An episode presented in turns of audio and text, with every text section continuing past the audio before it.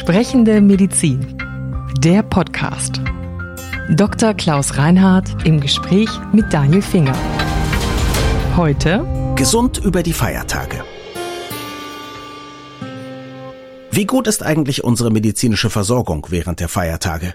Soll, muss, kann ich bei Beschwerden guten Gewissens in die Notaufnahme gehen? Und wie überstehe ich eine der hoffentlich schönsten, aber kulinarisch intensivsten Zeiten des Jahres? Darüber sprechen wir in dieser Folge und wünschen Ihnen allen fröhliche Weihnachten und ein gutes neues Jahr. Ganz grundsätzlich, wie gut ist denn unsere medizinische Versorgung an den Feiertagen? Gehen wir jetzt mal von Corona-Katastrophenlagen nicht aus. Sehr gut, mhm. ja. Wir haben doch unverändert ein hohes Netz an Kliniken, mhm. ja, viele klinische Standorte, in denen Menschen sehr niedrigschwellig um Hilfe suchen können. Wir mhm. haben den vertragsärztlichen Notdienst der niedergelassenen Ärztinnen und Ärzte, der eigentlich deutschlandweit auch in den infrastrukturell nicht so dicht besiedelten Gebieten gut organisiert ist. Also ich würde mal sagen, das gibt, glaube ich, kaum ein Land mhm. der Welt, auch nicht der vergleichbaren Gesellschaften, also von der Schweiz bis nach Dänemark oder Schweden und England mhm. und Frankreich und Spanien und so weiter und so fort, in dem so es so einfach ist, mhm. an Hilfe im Falle von Erkrankungen zu kommen wie in Deutschland. Und wie gut sind die Kliniken besetzt? Man merkt es als Patient ja, wenn man mal im Krankenhaus ist, schon, dass am Wochenende zum Beispiel ein bisschen weniger Personal da ist. So, ja. wie sieht es an den Feiertagen ja, aus? Da ist etwas mehr, würde ich sagen, als an den Wochenenden, weil man ja weiß, dass da über längere Zeiträume unter Umständen, mhm. wobei dieses Jahr fallen die Feiertage wesentlich auf das Wochenende, also das ist dann nicht so dramatisch, weil die Zahl der Tage, die am Stück dann etwas reduzierter Aufwand getrieben wird oder Besetzung existiert, ist nicht so groß. Aber wenn das dann so angelegt oder wenn die Tage so aufeinander fallen, dass da vier, fünf Tage am Stück Stück eben Feiertags- oder Wochenendmodus ist, dann wird darauf Rücksicht genommen in den meisten Kliniken, dem dann doch ein bisschen mehr mhm. als am normalen Wochenende vorgehalten wird. Das ist das eine. Und das andere ist, dass man sagen muss, klar, wir haben natürlich auch durch diese Niedrigschwelligkeit und die Tatsache, dass Menschen wirtschaftlich überhaupt nicht beteiligt werden, mhm. bei der Inanspruchnahme von Notdienststrukturen haben wir eine ziemlich große Bereitschaft, das zu tun. Also man würde manchmal sagen, man müsste mal darüber nachdenken, ob das alles erforderlich ist, was mhm. da sozusagen an Wochenenden oder zu Unzeiten abgefragt wird von Menschen. Also als Präsident der Bundesärztekammer sind Sie natürlich sieben Tage die Woche, 24 Stunden und 365 Tage im Jahr aktiv, das ist mir völlig klar. Aber als normaler Arzt früher in Ihrer Karriere, haben Sie da auch mhm. mal so Weihnachts-, Neujahrsdienste schieben müssen? Ja, auf jeden Fall. Ja. Immer. Entweder hatte man Weihnachten oder Silvester. Dienst. ging so hin und her. Okay, eins so. von beidem. Eins ja. von beidem. Mhm. Also entweder Jahreswechsel oder das Weihnachtsfest. Oder Ostern oder Pfingsten oder wie mhm. auch immer. Jedenfalls, ja. das musste gerecht verteilt werden. So Dienstplangestaltung war dann auch nicht so eine ganz einfache. Das habe ich zum Glück nie machen müssen, aber ich musste das natürlich genauso mhm. mitmachen wie alle anderen auch. Und das war eine Selbstverständlichkeit. Okay. Auch Wochenenddienst und wie auch immer. Das ist etwas, was zu diesem Beruf einfach dazugehört. Wer das nicht will, muss einen anderen Beruf ergreifen. Und wie sieht das dann aus? Gibt es dann trotzdem weihnachtliches Essen? Hat man Kuchen gebacken? Hat der eine oder andere einen Glühwein dabei, was er nicht darf? Nein, das ist richtig. Also ich sage mal, ja gut, alkoholfreien. Mhm. Ich glaube, das ist anders geworden. Das kann mhm. ich auch gar nicht mehr so beurteilen, wie es heute in der Klinik ist, weil ich das ja schon Ewigkeiten nicht mehr erlebt habe. Das ist bei mir lange her. Wie war es früher? Früher war es so. Das, mhm. Es war weihnachtlich, es war ein bisschen dekoriert, es war vielleicht auch irgendwie, gab es auch mal ein bisschen besonderes Essen. Und es wurde schon ein bisschen so von der Stimmung her gestaltet und die Gelegenheit dazu wurde gegeben, die war vorhanden und das war dann auch ein bisschen organisiert. Mhm. Das weiß ich nicht, ob das noch so ist. Okay. Ich befürchte, dass das auch unter Umständen sogar das nicht mehr ist, mhm. weil die Arbeitsverdichtung in den Kliniken so außergewöhnlich intensiv ist. Mhm dass dazu gar nicht Zeit bleibt. Mhm. Dass also nicht mal für eine Mini-Weihnachtsfeier Zeit bleibt. Ja, sozusagen. eben. Oder ja gut, die wird vielleicht schon noch gemacht, dann irgendwann abends am Rande oder so. Mhm. Aber dass in der normalen Dienstzeit an den Feiertagen irgendwie noch so ein bisschen Rest davon mhm. spürbar ist. Wie ist es denn speziell jetzt sozusagen über die Weihnachtsfeiertage? Ich habe mal gelesen, es ist glaube ich eine wahre, aber makabere Statistik, dass zum Beispiel im Dezember speziell kurz vor Weihnachten weniger gestorben wird als sonst. Die Theorie war, die Leute, die dann kurz vor Weihnachten noch nicht tot sind, die halten durch durch. Die haben noch mal einen extra Willen, weil sie mhm. das Fest noch erleben wollen. Aha, ja, okay. ich weiß nicht, werden die Leute auch weniger krank über die Weihnachtsfeiertage oder ist es im Gegenteil so, weil die normalen Praxen ja zu sind, dass da viel mehr aufläuft in so einem Krankenhaus? Naja, also sag mal, die Beobachtung des Hausarztes war häufig die, dass die Praxis leerer wurde, wenn das Weihnachtsgeld ausgezahlt worden war. Okay. Weil die Leute sozusagen ihre Einkäufe dann machten. Und dann nahm es aber noch mal Richtung Weihnachten wieder zu. Okay. Jedenfalls, was die Inanspruchnahme anging, was die tatsächliche Erkrankungsrate angeht, das sind zwei Dinge, Dinge, die sich unter Umständen miteinander nur bedingt etwas mhm. zu tun haben. Und darum ist es schwer zu beurteilen. Und dann ganz zu Weihnachten fiel es auch irgendwann wieder ab, direkt davor. Und ob es tatsächlich so ist, dass die Menschen weniger krank werden an den Feiertagen, das weiß ich nicht. Als unsere Kinder kleiner waren, haben wir natürlich Weihnachten etwas anders gefeiert, aber wir haben das nie so aufgeladen, emotional, mhm. wie das an manchen Stellen der Fall ist. Und ich würde auch mal dazu raten, das nicht zu tun. Mhm. Menschen, die sozial vereinsamt sind, als ältere Menschen und so weiter, für die ist es ja schwer, wenn die ganze Gesellschaft das so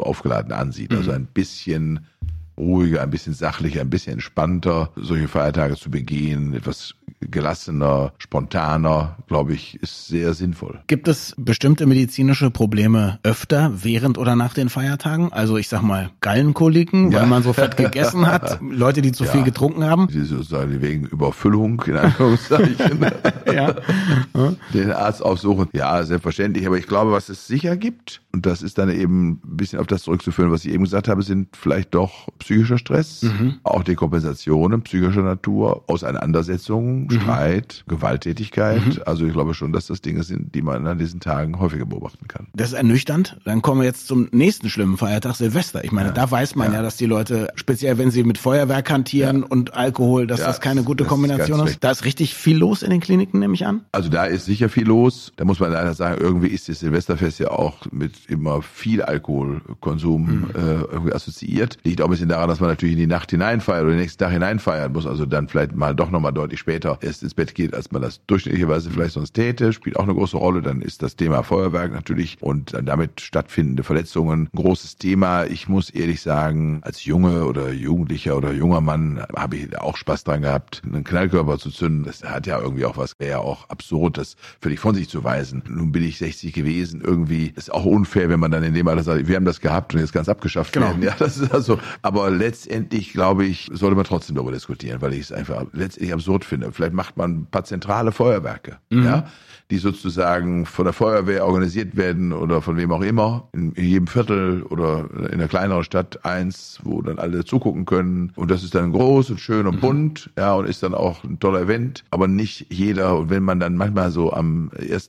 Januar morgens durch manche Straßen fährt, was man da sieht, was da an Knallzeug auf der Straße rumliegt, in welchen Dimensionen, dann ist das ja schon erschreckend, finde ich. Mhm. Und abgesehen davon, dass es aus Umweltgesichtspunkten unsinnig ist, die Haustiere sich sagen jaulend unterm Tisch verkriechen, dass man da vielleicht mal innehält und einen Augenblick reflektiert, was tun wir hier eigentlich, ist glaube ich nicht verkehrt. Das war jetzt natürlich ein gesellschaftlicher Rat. Gibt es noch einen ärztlichen Rat zu den Feiertagen? Also es esst nicht so viel, trinkt nicht so viel, ja, oder? Das ist ja klar, das, der gilt ja nicht nur an Feiertagen, der gilt immer. Gut, dass man vielleicht an besonderen Tagen eben mal auch was Besonderes ist und davon eine Scheibe mehr. Ich glaube, mhm. daran mhm. geht keiner zugrunde und wird auch nicht krank. Mhm. Aber ich glaube, dass man vielleicht diese Tage nutzt, dann, wenn man schon nicht arbeiten muss, auch gemeinsame körperliche Aktivitäten vorzunehmen. Und wenn es mal ein strammes Spazierengehen ist oder ein Walken oder ein Joggen oder was auch mhm. immer, ja, das sind doch so Dinge, dass man sozusagen nicht nur um den Tisch herum sitzt. Also nicht zehn Minuten Weihnachtsspaziergang und vier Stunden Essen, sondern so vielleicht halbe, ein bisschen, halbe. Aus, ja, genau. bisschen ausgewogen. ja, genau. Was ist die Scheibe, die bei Ihnen eine zu viel sein darf oder die Süßigkeit oder auch das Getränk? Süßigkeiten bin ich gar nicht so ein mhm. ganz großer. Trinke gerne Wein, auf jeden mhm. Fall, Weißwein oder Rotwein. Mhm. Auch mal was leichtes, Feuerzangenbowle zum Beispiel? Nein, das, sowas trinke ich. Sowas nicht. Nee, okay. nee, sowas trinke Glück gehabt. Süßes ist nicht so das Problem. Mhm. Es gibt ein Ritual, wir essen dann so ein paar Dinge, die man sonst auch nicht so oft isst. Mhm. Dann isst man vielleicht auch mal Pasteten oder solche Dinge, mhm. die man ganz gerne mag. Also ich meine, ist ja jede Familie so ein bisschen speziell. Wenn es Leuten jetzt an den Feiertagen schlecht geht, natürlich auch ohne eigenes Zutun, kann ja mal passieren. Müssen die Angst haben, mit ins Krankenhaus zu gehen? Vor einer Corona-Infektion zum Beispiel? Oder ist da sowieso so viel los, dass man sagt, da komme ich eh nicht dran, da sitze ich zwölf Stunden in der Notaufnahme? Kann ich mir nicht vorstellen. Also, dass man da ein bisschen sitzt, das kann durchaus sein, gar keine Frage. Und dass man sich dann auch nur dahinsetzt, wenn man wirklich das Gefühl hat, das muss jetzt sein. Mhm.